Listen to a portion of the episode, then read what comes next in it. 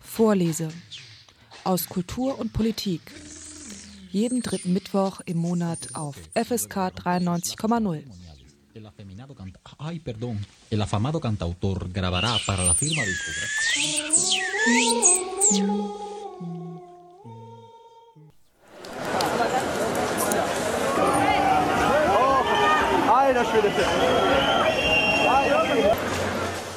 Kaum ein Großereignis hat in den vergangenen Jahren so viele Schatten geworfen wie der G20-Gipfel in Hamburg.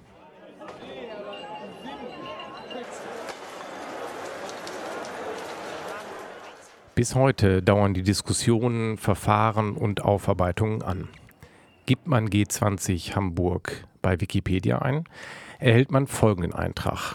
Der G20-Gipfel in Hamburg am 7. und 8. Juli 2017 war das zwölfte Treffen der Gruppe der 20 wichtigsten Industrie- und Schwellenländer. Neben deren Staats- und Regierungschefs nahmen Politiker weiterer Staaten und Vertreter internationaler wirtschafts- und handelspolitischer Organisationen daran teil.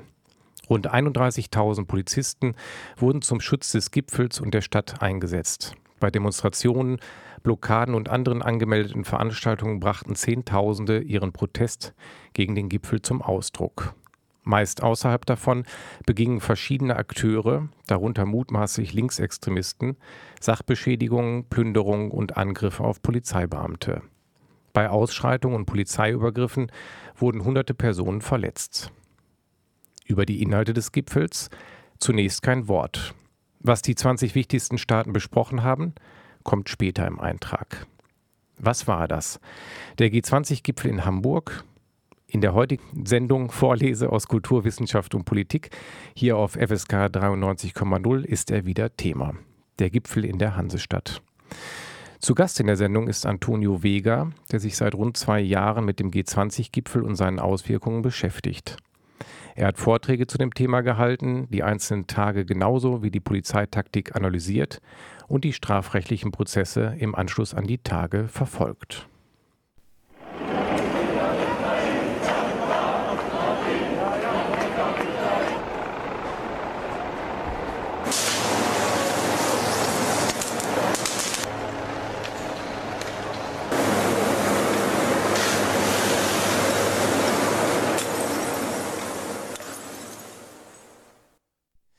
Guten Abend, Toni. Guten Abend, Guido. Ja, schön, dass du heute hier in der Sendung Vorlese zu Gast bist, um so ein bisschen nochmal wieder einzusteigen in ein Thema, was uns ja seit zwei Jahren beschäftigt. Also vor allen Dingen hier im FSK gab es ungezählte Sendungen zum G20. Ich hatte eben schon gesagt, es wirft unglaublich lange Schatten immer noch bis in die heutige Zeit hinein. Wie kommt es, dass dieses Ereignis scheinbar doch so lange einen Nachhall hat? Mm, das ist eine interessante Frage. Eine direkte Antwort darauf kann ich dir auch natürlich nicht geben, weil vieles auch sehr skurril erscheint. Ich glaube trotzdem, dass ähm, dieser Gipfel sozusagen erstmal ein einschneidendes Erlebnis war, Ereignis war ähm, in vielerlei Hinsicht, was so ein bisschen nachhalt und womit äh, wir uns als Aktivistinnen, äh, als Protestierende äh, vor allen Dingen ähm, konfrontiert sahen, war einerseits ähm, die massive Auseinandersetzung aus der, auf der Straße, die sehr neue und massive ähm, Polizeistrategie. Ähm, und im Vorhinein als auch im Nachhinein natürlich, und damit sehen wir uns hauptsächlich konfrontiert, die Versuche von Seiten der Polizei und von Seiten der Politik, ähm, Protest, und zwar sage ich es hier nochmal ganz explizit, egal welcher Couleur, ähm, zu kriminalisieren, ihn als illegitim darzustellen und äh, somit lässt sich, aber ich hoffe, das können wir gleich auch noch mal ein bisschen tiefer ähm, durchleuchten, wie sozusagen die Polizeistrategie und die Politik den Diskurs verändert haben. Interessanterweise ist ja, ähm, dass sowohl während des Gipfels auch, als auch nach dem Gipfel der öffentliche Diskurs sich erstaunlich wenig mit Inhalten und dem Protest selber ähm, und den Anliegen des Protestes ähm, und der Motivation des Protestes auseinandergesetzt hat, als viel mehr mit Themen der Gewalt, als vielmehr hin zu einem Sicherheitsdiskurs. Ähm, wie muss die Polizei ausgestattet sein? Wie reagiert die Polizei auf ähm, Proteste? Ähm, das Ergebnis davon ist ähm, leider natürlich, ähm, dass der Protest in den, die Inhalte des Protestes und die Aktionsformen sozusagen in den Hintergrund rücken und vorwiegend diskutiert wird, wie Repression gestaltet werden muss. Mhm. Wie also die Polizei und der Staat den Diskurs dahin lenken, sich die Frage zu stellen, wie verhindert man Protest? Wie hat er äh, verhindert werden können während des G20-Gipfels, als auch ähm, wie kann er in Zukunft äh, verhindert werden, kriminalisiert werden, jedes jede Äußerung, jede Aktivität auch auf der Straße eintreten für eine freie Gesellschaft, für das ähm, naja, wie soll man sagen, für das Einreißen von Grenzen, für eine globale Politik, ein solidarisches ähm, Zusammensein. Das rückt in den Hintergrund, soll verhindert werden.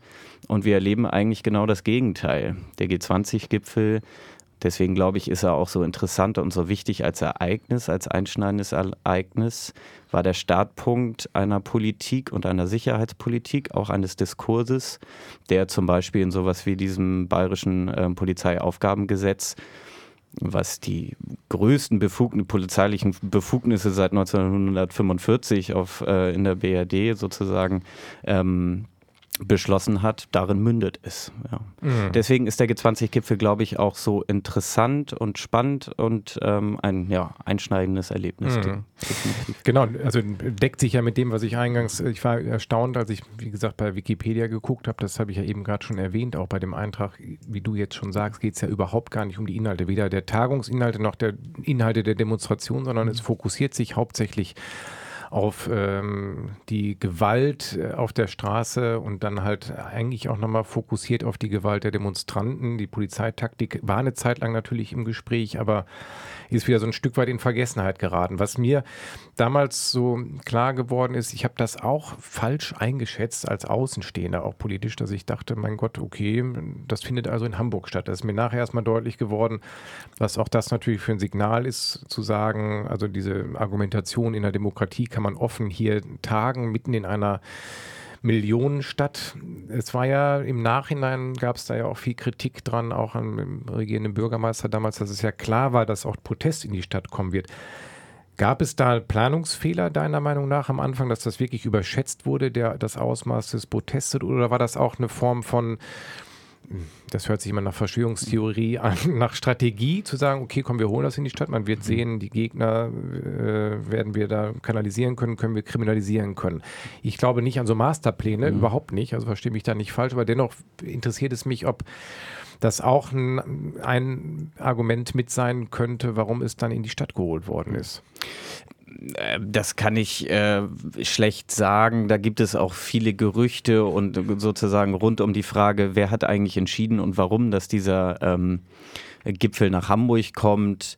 Ähm, es scheint absurd, ja. Und ähm, die Erfahrung aus Heiligendamm, zum Beispiel dem G8-Gipfel, ähm, war ja eher, hätte man davon ausgehen können, naja, man baut sich wieder eine Insel und ähm, schön weit der großen äh, Stadt, äh, hätte wahrscheinlich ähm, hätte aus politischer Sicht äh, wahrscheinlich mehr Sinn gemacht, ja. Ähm, das Gegenteil war der Fall. Man hat sich für exakt das Gegenteil entschieden. Man wollte ihn, man hat ihn verpflanzt in eine Innenstadt, einer ähm, Stadt, die ja durch sozusagen ihre linke Bewegung durchaus auch nicht unbekannt ist, ähm, eine sehr aktive Szene hat und pflanzt sie mitten ins Herz dieser Stadt. So, das ist interessant, ähm, ob das nun eine Entscheidung war von Olaf Scholz, um ähm, sich da auch zu profilieren. Wäre eine Theorie, rutscht aber vielleicht auch zu sehr in die Verschwörungstheorie ab. Mhm. Ich glaube, die Frage ist mittlerweile nicht mehr so relevant. Relevanter ist eigentlich für mich die Frage, welche Effekte hat es gehabt. Mhm. Und dann, wenn man sich das so von hinten anschaut, sieht man schon doch, dass es ähm, dort wahrscheinlich, naja, es hat einen Effekt dahingehend, dass sich vieles verändert hat. Vor allen Dingen für Politik und Polizei. Und das heißt, Lobbyverbände der Polizei, die Gewerkschaften, als auch sozusagen die, der eigene Polizeiapparat hat davon profitiert ähm, und konnte diskursbestimmt auch mhm. sein ähm, und äh, war durchaus auch erfolgreich. Ähm, neben dieser Postulierung von Olaf Scholz, ähm, der sich ja vorher verteidigte, warum holte er nun jetzt diesen ähm, Gipfel nach Hamburg? Ja, ja, äh, Hamburg solle sich, also soll Beispiel werden für ähm, das, äh, was nannte er, Festival der Demokratie. Mhm, mhm, das war sozusagen der Versuch, das so, ein bisschen sozusagen äh, auf eine politische Ebene zu fassen. Gleichzeitig ähm, nannte aber äh, Andi Grote, der Hamburger Innenminister, eben auch, und das wird dann deutlicher und auch interessanter, glaube ich, worum es im Kern ging. Naja, es sei ja ein Beispiel ähm, für moderne Polizei, Polizeiarbeit und moderne Polizeistrategien. Mhm. Ähm, das zeigt sich auch darin, dass das Interesse ausländischer Geheimdienste und ausländischer ähm, Polizeifunktionäre an diesem Gipfel sehr ähm, groß war. Die sind hier durchaus mit Delegationen aus allen Ländern hierher gekommen, um sich zeigen zu lassen, wie die Hamburger Polizei hier ähm, die Stadt sauber hält quasi, ähm, Protest verhindert. Aufstandsbekämpfung betreibt innerstädtischer, also so ein Schlaglicht auf wie sieht moderne Polizeiarbeit aus, wie kann Protest niedergeschlagen werden. Ähm, das war durchaus, glaube ich, für Polizeifunktionäre durchaus interessant und hat ja auch seine Effekte gehabt. Ich glaube, da muss man eher drauf schauen. Ähm, und ähm, glaube ich auch eine Frage, und das ist auch eine politische als auch eine polizeiliche Frage, und das sehen wir, haben wir gesehen, das hattest du eben ja auch nochmal darauf hingedeutet, ja, wie entpolitisieren wir eigentlich mhm. auf politischer Ebene Protest? Wie sorgen wir dafür, dass plötzlich nur noch über Gewalt geredet wird und das ist ein Ablenkungsmanöver ähm, und nicht mehr über Inhalte? Mhm. Hat wahrscheinlich relativ gut funktioniert, leider. Genau, also zumindest ist das auch bei mir immer so hängen geblieben. Äh, und ich war neulich nochmal auf so einer Fortbildungsveranstaltung hier am, am LI, wo es auch nochmal um den G20 ging, wo einfach auch nochmal klar wurde, es sind bestimmte Sachen im Kopf hängen geblieben, bestimmte Bilder. Das war nochmal eine Collage zusammengestellt. Als ich jetzt vor ein, zwei Wochen im äh, Museum für Kunst und Gewerbe nochmal den Protest dieser tausend grauen Gestalten gesehen habe, habe ich da auch nochmal mich erinnert und gedacht, Mensch, ja, man muss hier in der Sendung auch nochmal erinnern an bestimmte Dinge, die auch stattgefunden haben, die aber in dem kompletten Rauschen untergegangen sind. Wir haben hier damals eine Sendung bei dem Hubschraubergedröhne nur zum Sound der Stadt gemacht. Ähm, äh, hier, äh, das war die Tage hier, als der G20 hier war. Das bei dem, eben bei der Soundcollage, die ich da gefunden habe, die Geräusche hört man auch, das war ein, andere, ein anderes Gefühl in dieser Stadt, weil du immer dieses Brummen dieser Motoren hattest und immer dieses Gefühl von permanent. Schrecklich, ne? Ich habe das manchmal immer noch, wenn ein Hubschrauber ja. über mir kreist, dann kommen so Bilder wieder hoch, ja. Ja, genau. Also es waren echt, da hat man das mir in Erinnerung geblieben, dass ich gemerkt habe, das ist gelungen dieses Gefühl von permanentem Ausnahmezustand zu provozieren durch dieses wahnsinnige Gedröhne die ganze Zeit mhm. in, der, in der Luft und auf den Straßen. Wenn man sich das nochmal genau anguckt, hat es, wie, wie, du ja auch gesagt hast, unglaublich viele Formen, viele bunte Proteste gegeben, viele gewaltfreie, in Anführungszeichen, wobei man Gewalt ja auch nochmal diskutieren müsste. Das waren diese Tage im, im Juli. Wo ist eigentlich, nochmal, um damit Hörer und Hörerinnen nochmal sich erinnern können, wo ist es eigentlich ganz genau äh, gekippt. Gab es einen Punkt, wo es eigentlich deutlich war, dass äh, Protest erstickt wurde? Ich kann mich an diese Welcome to Hell Demo unten erinnern. Da war ich noch am Fischmarkt, wo ich dachte, oh, das ist schon echt ein Exempel, was man da sehen kann. Mhm. Da war ich aber leider krank und konnte es dann mhm. nicht weiterverfolgen. Äh, da bist du wahrscheinlich näher dran gewesen ist wahrscheinlich schwierig. Es gab ja nicht einen Moment, wo es in Kriminalisierung von Protesten äh, ging, äh, waren wahrscheinlich mehrere Punkte. Mm, ja, das waren mehrere Punkte, wobei ich sagen würde, dass dieser Punkt, wenn man ihn denn dann sucht, ähm, weniger an den Tagen selber war. Eigentlich, wenn man ehrlich ist, ähm, hat das schon vorher angefangen. Und dass diese Welcome to Hell Demo von Polizeiseite so eskaliert wurde, ähm, dürfte eigentlich niemanden großartig überrascht haben. Es hat vorher schon angefangen. Der Versuch, den Protest zu kriminalisieren, so aus meiner Erinnerung war schon vier, fünf Monate vorher, nämlich an der ersten Aktionskonferenz, die hier in Hamburg stattgefunden hat, damals an der HAW, der Hochschule für angewandte Wissenschaften, ähm, wo sich ein Kreis zusammengefunden hat und international eingeladen hat, ähm, unter der Fragestellung, welche Gruppen wollen sich mit welchen Themen äh, koordiniert ähm, an dem G20-Gipfel in Hamburg treffen und Protest organisieren und sichtbar machen da hat es eigentlich schon angefangen, ähm, weil wir als Vorbereitungskreis dieser Aktionskonferenz ähm, Räumlichkeiten gemietet hatten in der HAW. die wurden uns zugesichert. Es gab einen Mietvertrag, der unterschrieben wurde und plötzlich sickerte durch, ähm, dass ähm, von Seiten des Senats und von der Polizei Druck auf die HAW ausgeübt wurde. Das mündete darin, dass äh, der Mietvertrag zwei Tage vor Beginn der Konferenz ähm, gekündigt würde. Per Eilverfahren konnten wir das äh, auf juristischem Weg noch abwenden, aber ich denke, das war der erste Punkt, wo klar war, okay, es gibt massiven Widerstand und es gibt den massiven Versuch, ähm, Protest im Vorhinein schon zu kriminalisieren und ähm, ihn zu verhindern. Es hat schon Monate vorher angefangen. Ähm, in den Tagen selber sozusagen ist das nur ähm, die logische Konsequenz daraus gewesen der Strategie des Senats und der Polizei, die Monate vorher schon stattgefunden haben. Und dann hatte man so ein äh, Gefahrenszenario schon herbeigeschworen, ja auch unter dankbarer Mithilfe leider äh, Hamburger Medien, ähm, auch einer sehr gewieften, sehr professionellen Medienarbeit der Polizei. Ich hoffe, da kommen wir auch nochmal drauf. Das ist nämlich auch nochmal ein spannender Punkt, was die da so reingebuttert haben in ihre Medienarbeit. Das Bild heraufbeschworen, sehr professionell unter dankbarer Mitarbeit, wie gesagt, äh, einzelner Redakteurinnen Hamburger Medien, der Hamburger Medienlandschaft dieses äh, Schreckensszenario, Chaos in der Stadt, ähm, die nehmen uns die Stadt auseinander, heraufbeschworen, musste eigentlich konsequenterweise aus Polizeisicht äh, natürlich dann auch stattfinden.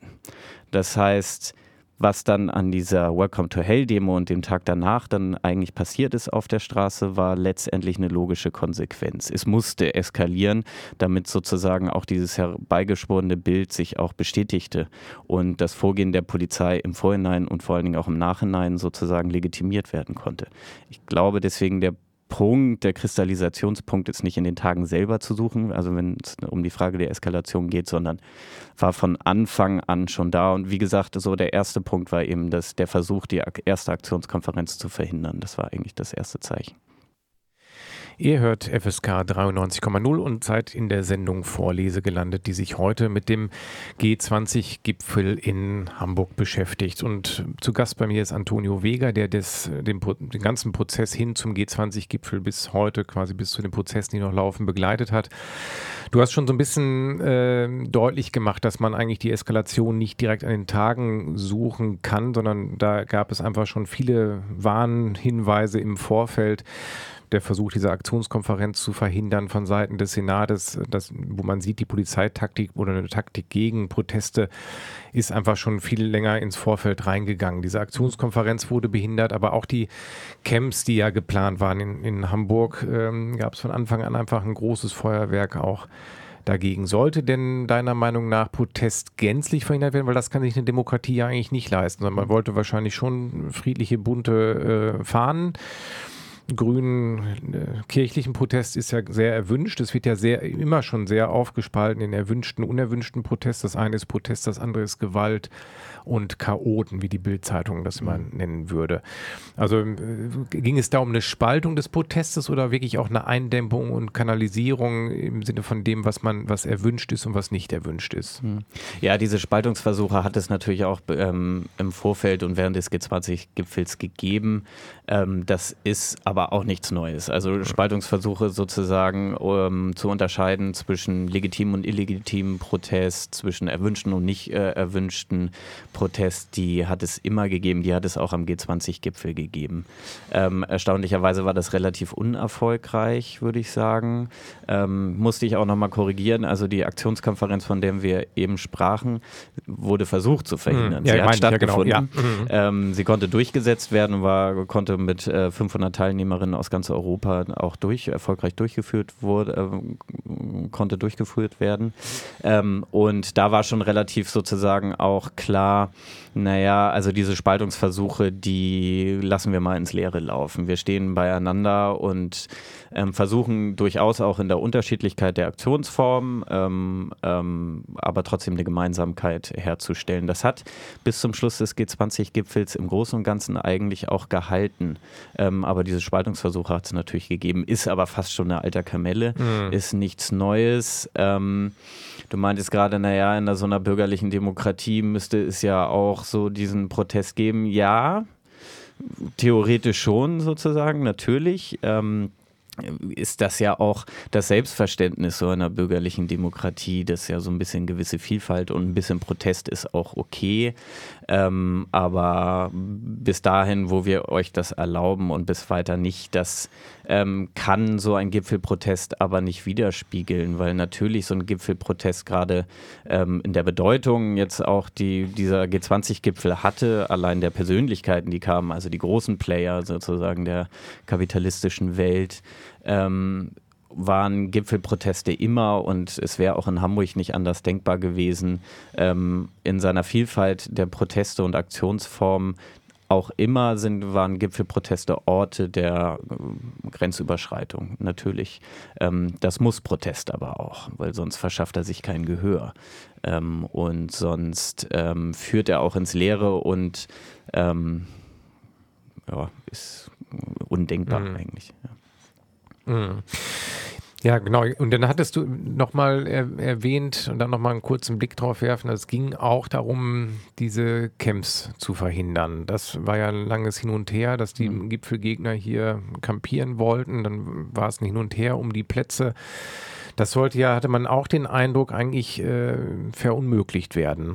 Das wurde sogar verunmöglicht. Mhm. Ähm, gab dieses äh, vorher schon vereinbarte und auch von Polizeiseiten und Senatsseiten oder zumindest von der Innenbehörde zugesicherten Camp in Entenwerder geben.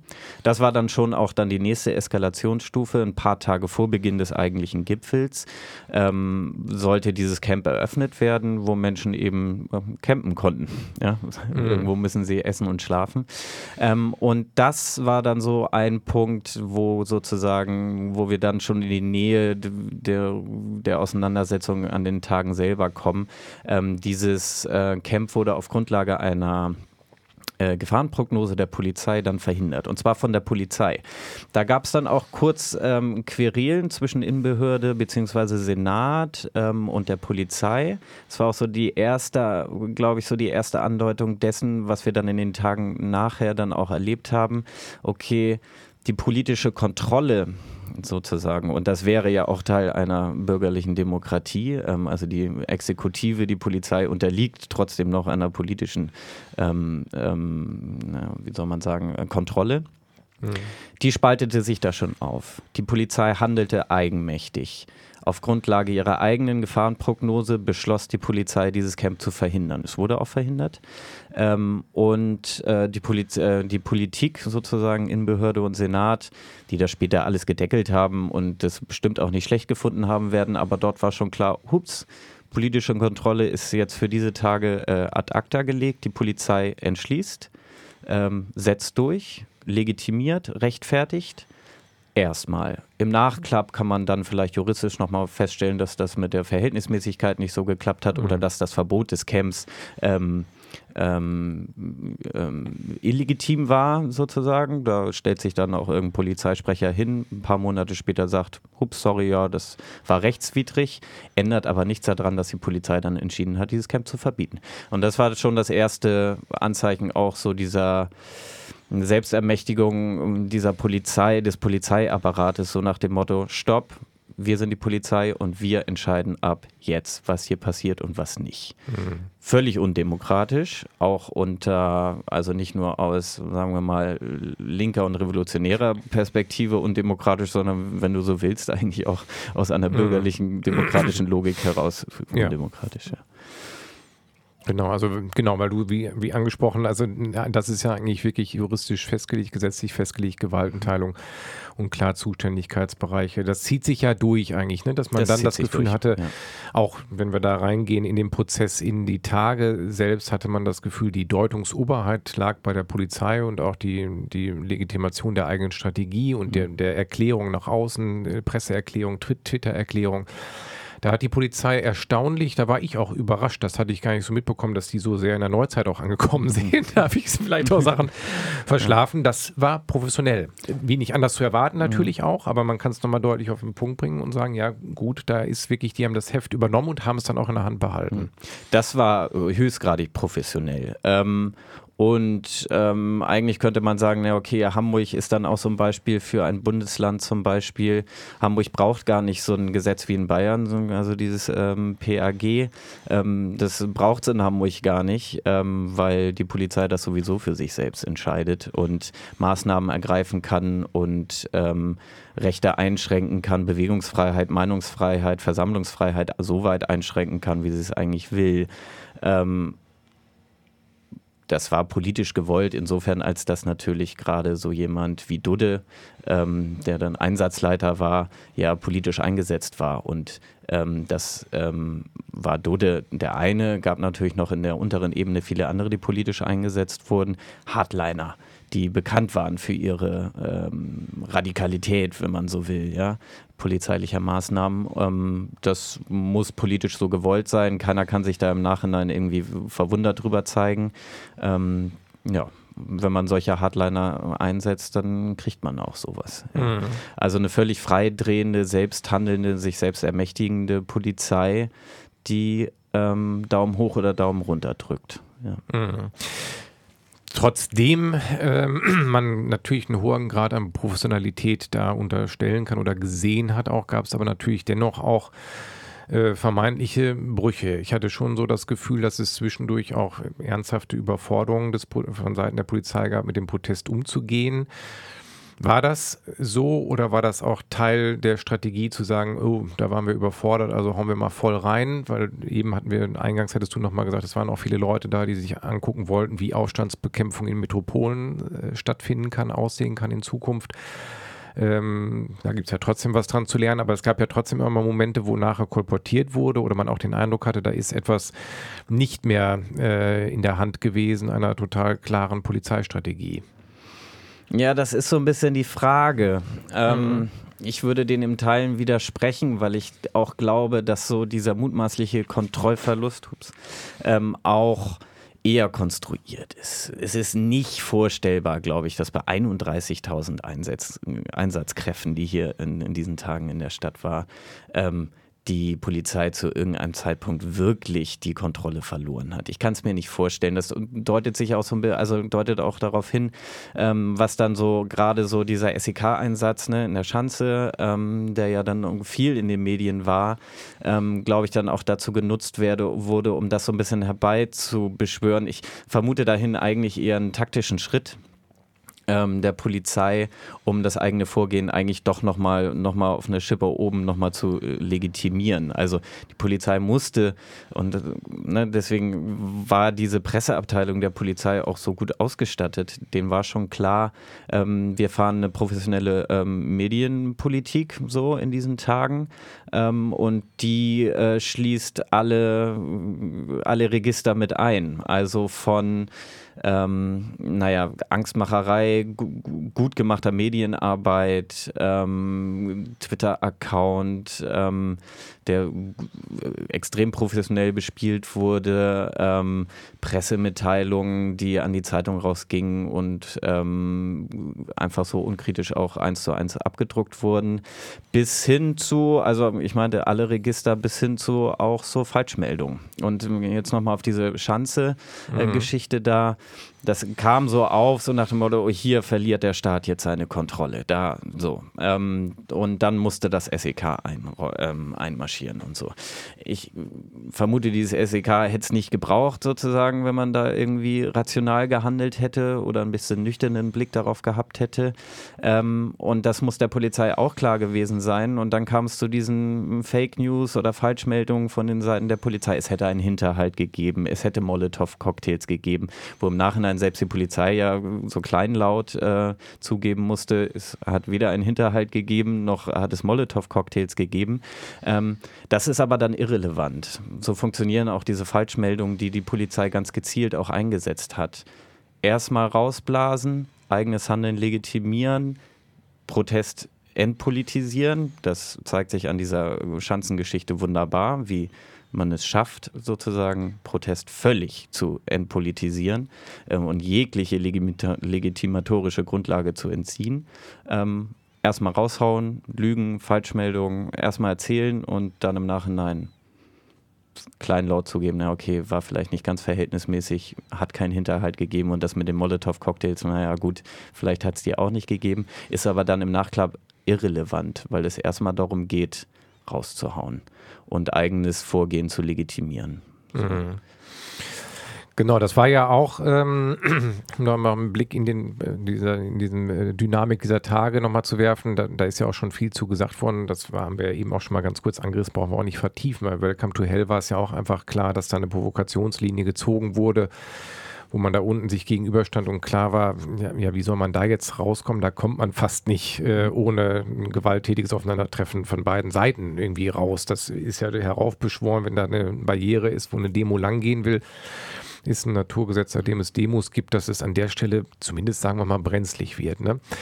Da ist es äh, ganz eindeutig, ganz äh, kurz noch ist natürlich, ich habe in der Vorbereitung zu der Sendung auch mit Leuten gesprochen, die eigentlich, bin ich mehr erstaunt, eine kritische Haltung haben dem Ganzen gegenüber, aber sich dann doch dem Ding aufsitzen zu sagen, ja, das ist alles okay, die Polizei hat viele Fehler gemacht, aber die Leute, die von den Dächern Steine runterwerfen oder kleine Autos in der Schanze, in den Ottensen anzünden, damit geht man dann nicht mehr d'accord. ne? Ich glaube, da können alle Bildungsbürger noch mit leben, wenn man das irgendwie erklärt, dass so große SUVs brennen. Wenn das kleine Auto von nebenan angezündet wird, ist der Protest bei, doch bei vielen ist mir da deutlich geworden, an der Stelle negativ verhaftet geblieben. Dann fokussiert sich das doch mehr auf das, als auf das, was auf Seiten des Gegenplayers oder so der Polizei stattgefunden hat. Gab es ähm, auch diese Form von Protest, die, die, un, ja, die einfach schwierig ist, die politisch dann auch schwierig ist? Oder würdest du sagen, nee, das sind alles legitime Formen, sich einer gewalttätigen Organisation wie der G20 gegenüber zu wehren? Das ist ja eine Frage, die man politisch diskutieren muss. Ähm, ja, glaube ich. Ähm, ich. Das ist ein, also ein klassischer Stock, den man uns so ähm, vor die Füße wirft oder zwischen die Füße wirft, immer wieder das Zurückkommen auf diese Gewalt Frage. Ähm, das ist aber ähm, sozusagen diskursstrategischer ähm, Kniff. Ähm, auch nichts Neues und über diesen Stock werde ich jetzt auch nicht springen, sozusagen. Ähm, zumal jetzt gerade, wenn wir jetzt über diese Welcome to Hell Demo sprechen, es ja eigentlich sozusagen ähm, eher eine Reaktion sozusagen auf das gewaltvolle Verhalten der Polizei war. Es ging dann fast schon, wenn man das auftrennen möchte, ich weiß nicht, wie sinnvoll das ist, aber wenn man das jetzt kurz mal macht für diese eine Sekunde, ähm, sozusagen die, die gewaltvolle Politik der G20-Gipfel und den Protest mal abspaltet von dem der gewaltsamen Auseinandersetzung mit der Polizei ähm, weil in diesen paar Minuten auf dieser Welcome to Hell Demo da am Fischmarkt war das eine Auseinandersetzung auf der Straße mit der Polizei, ähm, die ähm, daraus hervorgerufen wird, dass wenn so martialischer Auftritt der Polizei kommt, ähm, bringt das natürlich einen in eine ohnmächtige Situation. Dann wehre ich mich auch oder ich muss mich wehren. Ähm, gibt ja auch viele Berichte, die so Nahtoderfahrungen in dieser Situation haben, weil sie gegen diese Keimauer da gedrängt wurden und das Gefühl hatten, sie werden jetzt von Polizisten ermordet. Ähm, das ähm, man muss sich dann nüchtern nur die Frage stellen, was führt zu was, ähm, wenn ich prügelnde Polizisten da freilaufen, rumlaufen lasse mit dem Marschbefehl, macht was ihr wollt, ähm, dann äh, bleibt die Eskalation nicht aus. Ähm, und führt aber auch eher, also wie gesagt, es ist immer wieder sozusagen, geht es darum, den Pro Protest da zu entkriminalisieren das ist ja auch durchaus äh, relativ erfolgreich gewesen. Du sprachst eben so Erfahrungen und Gespräche mit anderen Menschen, die du durchaus als kritisch einschätzt. Ähm, auch diese Erfahrungen machen wir alle tagtäglich. Mhm. Ähm, das war auch ein Erfolg dieser ähm, Politik der Polizei. Passt auf, wir wollen nicht über Protest reden, wir wollen auch nicht über den G20 reden, schon gar nicht über den politischen Inhalt und die Köpfe, die sich da getroffen haben und das, äh, ähm, das Treffen der G20 als solches und ähm, Weltpolitik und Wirtschaftspolitik, darüber wollen wir nicht reden. Wenn, dann reden wir nur über die Gewalt. Und ähm, diese Diskussion führt aber zu einer Legitimation der Polizei und einem Diskurs hingehend, wir müssen ähm, Sicherheit ausweiten, wir müssen Polizeibefugnisse ausweiten und die armen Polizisten, die armen Polizisten. Ähm, man hat es auch im Vorhinein schon gesehen, dass mit diesem sogenannten ähm, Schubsparagraphen, der ein paar Monate vor dem G20-Gipfel politisch durchgesetzt wurde, ich glaube, das ist Paragraph 113 im StGB, ähm, wo es um die Frage von Widerstand gegen äh, Vollzugsbeamte geht. Ähm, und Schubsparagraphen heißt der deshalb, weil da festgeschrieben wurde, ähm, dass so ein Schubsen oder ein sich wehren ähm, gegen eine polizeiliche Maßnahme wie eine Festnahme auf einer Demonstration, ähm, schon das Heben eines Armes, um einen Schlag eines Polizisten zu verhindern, ähm, äh, geahndet wird als sozusagen tätlichen Angriff ähm, und mit bis zu drei Monaten bestraft werden, also drei Monaten Knast bestraft werden mhm. kann. Das ähm, war, der musste sozusagen von der Polizei aus oder sollte von der Polizei aus vorher schon installiert werden, dieser Paragraph. Wurde er auch ein halbes Jahr, meine ich, vorher durchgesetzt. Und wenn man sich diese Durchsetzung dieses Paragraphens 113, also Schubsparagraphen, wie ich das gerade erläutert habe, wenn man sich diesen Werdegang sozusagen dieses Paragraphen anguckt, dann ist es wieder genau dasselbe Muster. Und wie gesagt, es ist auch alles nichts Neues, ähm, wo die Interessenvertretung oder die die Lobbyvereine der Polizei, also vor allen Dingen maßgebend die rechte ähm, DP, also Deutsche Polizeigewerkschaft mhm. und die ähm, ähm, andere ähm, DGB Polizeigewerkschaft, ähm, die dann so mit so ähm, die das vorbereitet haben, ne? also herbeigeflüstert haben, sozusagen, dass, naja, also es gab da so einen ganz interessanten Artikel im Vorhinein, wo ähm, von der Polizeigewerkschaft so Gewalterfahrungen von Polizisten beschrieben wurden. Und da kam sowas vor wie, naja, das Abfotografieren ähm, eines Polizisten auf einer Demonstration äh, von einem Demonstranten oder eines äh, Pressevertreters ähm, würde schon bei der Polizei oder bei Polizisten zu einer Gewalterfahrung führen. Mhm. Wenn man so daran angeht, dann äh, muss dieser Schubspar äh, Schubsparagraph kommen. Ähm, das ist aber so traurig und so bitter, ähm, wenn man sich vorstellt, was das für Effekte hat. Es hat den Effekt, ja, wer geht denn dann noch auf eine Demonstration? Wer traut sich noch auf eine Demonstration zu gehen, wenn man Angst haben muss, da deswegen ähm, drei Monate im Knast zu landen? Ihr hört die Sendung Vorlese hier auf FSK 93,0 und wir sind noch einmal dabei, den G20-Gipfel in Hamburg auszuwerten oder nochmal genauer zu betrachten. Jetzt hatte äh, Toni schon eine Menge dazu gesagt und erzählt, wie eigentlich im Vorfeld Kriminalisierung gelaufen ist, Polizeitaktik gelaufen ist während des Gipfels. Da ist eine Menge zu gesagt worden. Jetzt würden wir gerne nochmal einen Blick darauf werfen, was ich eingangs ganz am Anfang der Sendung gesagt habe, dass dieser Gipfel ja wirklich einen unglaublich langen Nachhall hat. Wenn ich das mit anderen vergleiche, ähm, aus, aus meiner eigenen politischen Vergangenheit. Da war das nach einem Jahr vorbei, damals äh, München. Dann gab es irgendwann Genua natürlich mit äh, äh, Protesten, mit Toten. Ähm, das hat sich verändert. Der G20 ist wieder so ein Gipfel, der uns, glaube ich, einfach noch lange Jahre beschäftigen, jetzt schon beschäftigt hat und beschäftigen wird. Mhm. Ähm, warum eigentlich genau? Hat das, ähm, ist es gelungen, da auch eine neue Form von Polizeitaktik, was wir jetzt schon besprochen haben, zu etablieren? Ähm, wie, was, was für eine Bedeutung hat das für zukünftige Proteste gegen Großereignisse, Großprojekte, jetzt auch, wenn man nur auf Deutschland guckt? Mhm. Ähm, oh, gravierende, glaube ich, äh, gravierende Effekte. Und ähm, da sind wir auch noch lange nicht am Ende, ähm, weil ähm, ganz viele Prozesse äh, ja auch aktuell noch laufen und auch noch laufen werden. Äh, über einen möchte ich gleich nochmal explizit reden, wenn wir der ganz, mir ganz wichtig erscheint, der gerade in Hamburg stattfindet, weil es da um eine ganz wichtige Geschichte geht. Ähm, die Effekte werden noch weitreichender sein und die, damit werden wir uns noch lange beschäftigen. Ähm, weil du aber gerade noch mal so nach der Bedeutung des G20s ähm, ähm, fragtest. Also einerseits ja, die ähm, die, die Polizeistrategie, die, die ähm, einige nennen es Faschisierung des Staates. Ich würde sagen, naja, eher so eine neue autoritäre Staatlichkeit, die sich da so festmacht, die wir beobachten können. Neuer Sicherheitsdiskurs, Enddemokratisierung. Ähm, das sind alles so, sozusagen Effekte, die wir haben, ähm, also eine Diskursverschiebung. Man darf aber auch nicht vergessen, dass natürlich der G20-Gipfel ähm, auch eine andere Seite gehabt hat, nämlich dass Hunderttausende hier in Hamburg protestiert haben und sich Hunderttausende äh, aus äh, ihrer Ohnmacht sozusagen erhoben haben und versucht haben, gemeinsam mit anderen solidarischen Menschen ähm, zu zeigen, so nicht ein Ende des Kapitalismus und zwar jetzt, ähm, eine andere Klimapolitik und zwar jetzt.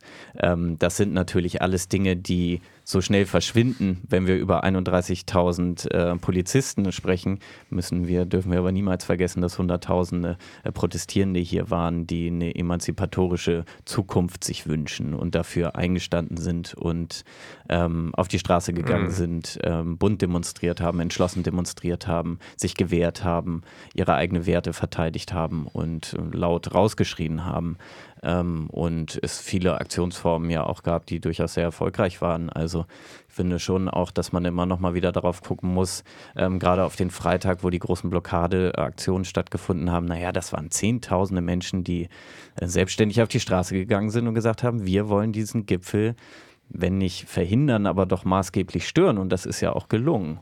Ähm, das waren unglaublich schöne Momente auch und ähm, sehr stärkende Momente für den Protest. Also wir dürfen sozusagen in einem Diskurs äh, oder einem Reden über die Grausamkeiten dieses G20-Gipfels und die Polizeigewalt niemals vergessen. Naja, es gab auch durchaus sehr empowernde Momente und ähm, die Mehrheit, zumindest in Zahlen sozusagen, wenn auch, wenn sich das auch nicht im Diskurs, im öffentlichen Diskurs so niederschlägt, liegt doch eindeutig bei den Menschen, die eine bessere andere Welt, die ähm, ein Ende des Kapitalismus ähm, fordern. Mhm. Genau, das, genau, das, genau, das ist wichtig, das auch nochmal äh, deutlich zu sagen. Ne? Das war nämlich auch eine Erfahrung, wo ich eine Menge Leute äh, getroffen habe, die zum ersten Mal da waren. Ich habe da bei der Welcome to Hell Demo ganz nette ähm, ältere Herrschaften belauscht, die eine Radtour machten und dann da standen und äh, die Hände über den Kopf zusammengeschlagen und gesagt, meine Tochter geht dahin was, das ist ihre erste Erfahrung mit der, mit der deutschen Polizei, also was das arme Kind, so. Also die da nochmal, also ganz bürgerlich betroffen, mhm. aber mein Gott, das sind ja verschiedene, das hat ja alles eine Legitimation auch, die, man hat einen verschiedenen, einen unterschiedlichen mhm. Blick darauf, aber das ist mir nochmal deutlich, ja klar, da sind viele junge Leute, das erste Mal auch mit einer, mit einer massiven Polizeipräsenz konfrontiert worden, die sie wahrscheinlich auch geprägt haben, also ne, die traumatisch zum Teil mhm. gewesen mhm. sind.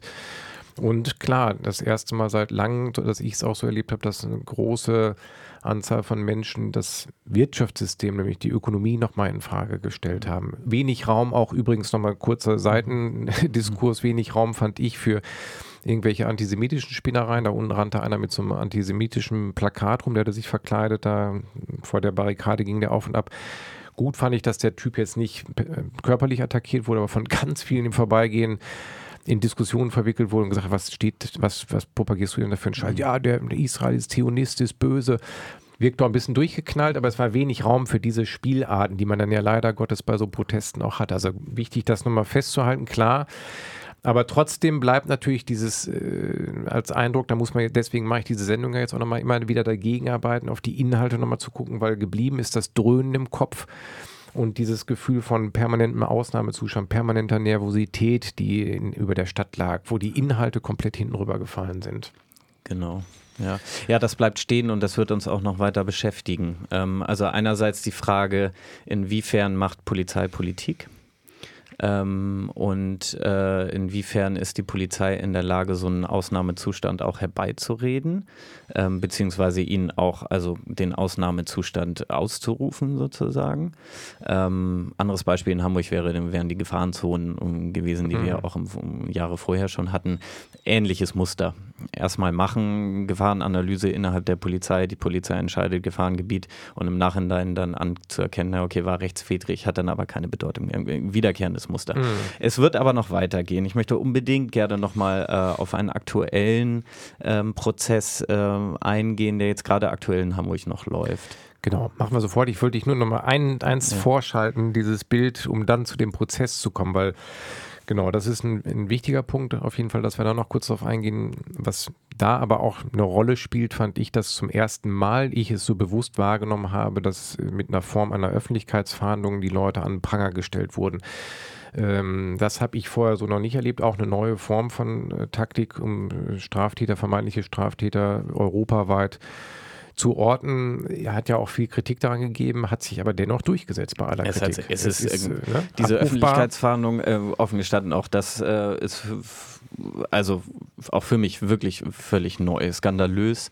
Ähm, und ähm, wie erfolgreich das jetzt äh, sozusagen für die Polizei sein mag oder nicht, ist sogar, glaube ich, eher ähm, nebensächlich, sondern der Fakt alleine, hm. dass du die gehst Polizei. Anders zu einer Demo, du gehst anders zu einer Demo, natürlich. Hm. Das hat einen psychologischen Effekt und nicht sozusagen einen verfahrensrechtlichen, wenn man so will, ähm, sondern ähm, das hat einen psychologischen Effekt. Was macht das mit einem, ähm, wenn man diese Öffentlichkeitsfahndung jetzt so geht? Hat es vorher noch nicht gegeben? Ich vermute, das wird es häufiger geben. Es ist, was es ist. Es ist der Aufruf von der Polizei zur öffentlichen Denunziation.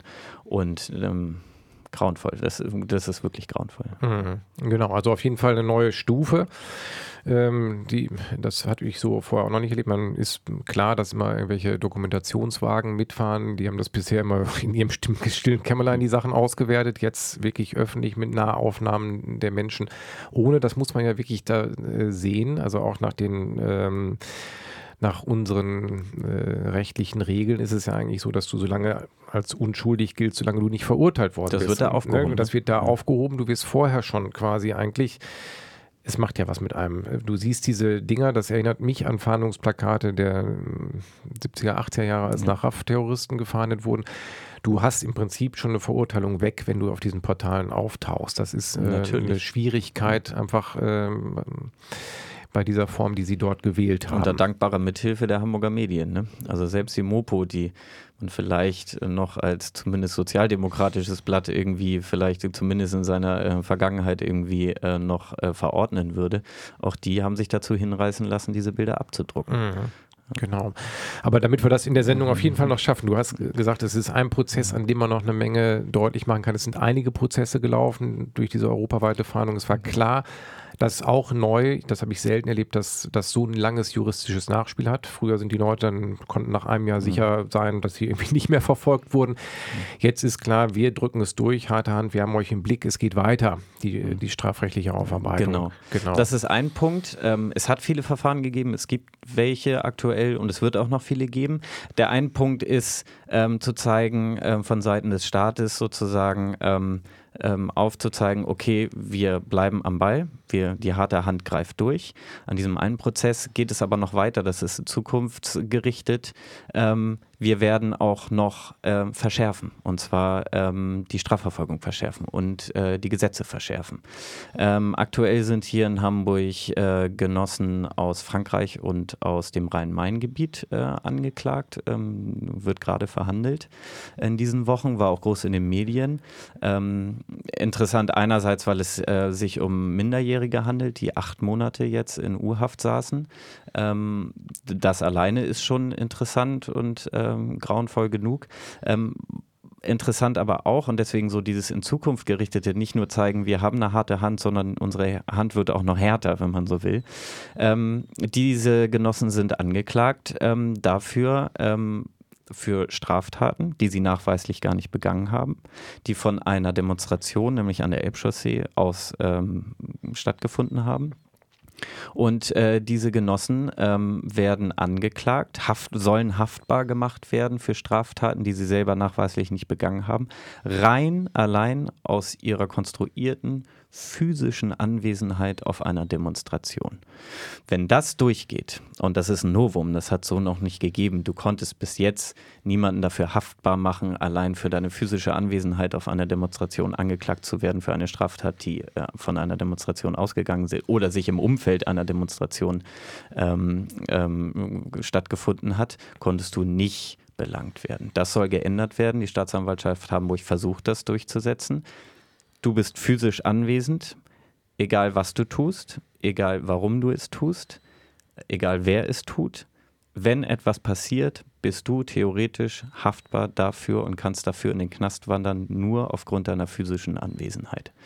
Das ist das Konstrukt dieser Anklage und das wird ernsthaft verhandelt. Wenn diese Genossen dafür angeklagt werden, dann ist das ein Novum und zeigt dann nochmal, es soll hier verschärft werden die härte, harte Hand soll noch härter werden und der Druck, auch der psychologische Druck, ähm, soll noch weiter erhöht werden. Am besten, du protestierst gar nichts mehr, gar nicht mehr. Am besten, du hältst deinen Mund, ähm, du bist still, ähm, denk gar nicht daran, dich zu beschweren, denk nicht daran zu kritisieren, sondern das Einzige, was du zu tun hast, ist deine Arbeitskraft zu veräußern und dann bist du still, lass dich ausbeuten und wenn du daran was, äh, etwas kritisierst, sei dir sicher, die Polizei weiß schon mit dir umzugehen. Wie realistisch schätzt du das denn ein? Also das wäre ja wirklich äh, absolut ähm, unter den Spielregeln, juristischen Spielregeln im Augenblick eigentlich ein un undenkbares Szenario, dass, ähm, dass du quasi nur aufgrund der Anwesenheit verurteilt werden willst. Können wir jetzt natürlich auch nur mutmaßen. Das ist natürlich schwierig, das zu sagen. Ich kann mir das so, nicht so richtig vorstellen, weil das wäre wirklich ein, ein, Dammbruch, wo man sich auch fragen müsste, wo ist dann die Grenze? Also ist das eine Ansammlung von drei, vier Personen oder bist du das auch auf einer Großdemo von drei, viertausend? Musst du dich dann entfernen? Was ist das, was ist der Gedanke dahinter? Also was wird erwartet von Seiten der Staatsanwaltschaft, dass du dann äh, aktiv weggehst wahrscheinlich ne? und äh, nach Hause gehst. Gar nicht erst hingehst. Ja, äh, genau. So.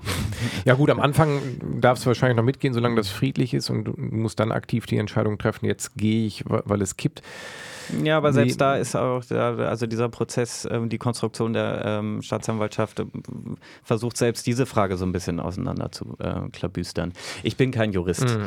ähm, und ich begleite diesen Prozess eher politisch. Ähm, ich kann im Moment keine Abschätzung da geben, ob die Staatsanwaltschaft damit erfolgreich sein wird oder nicht. Mhm. Ähm, das kann ich nicht abschätzen. Ähm, politisch gesehen halte ich das für absolut möglich. Und wenn du von einem Dammbruch sprichst, ja, da gebe ich dir recht, das wäre ein Dammbruch, aber ähm, gerade der G20-Gipfel, jetzt unterhalten wir uns ja auch, um, mhm. um deine Eingangsfrage nochmal zurückzukommen.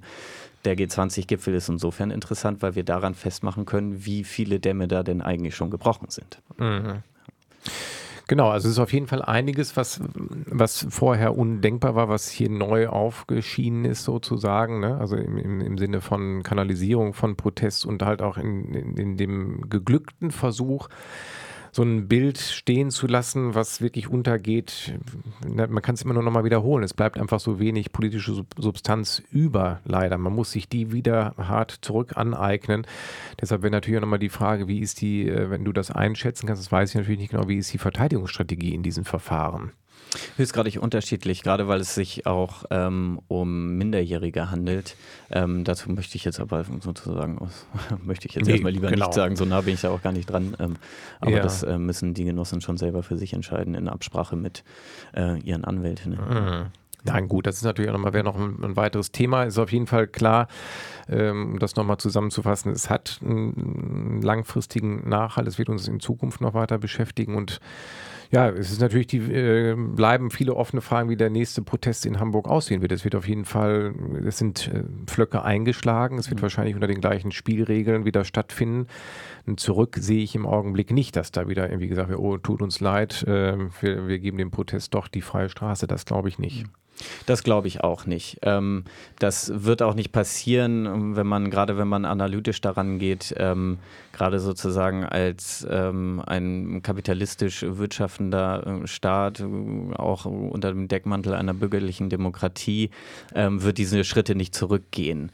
Ähm, gerade weil davon auszugehen ist, und das ist, glaube ich, hat so ein bisschen angefangen mit der Finanzkrise 2008, dass natürlich so dieses neoliberale Projekt auch ein bisschen ins Wanken geraten ist. Antikapitalistische Positionen lassen sich mitunter manchmal schon bei Anne Will finden.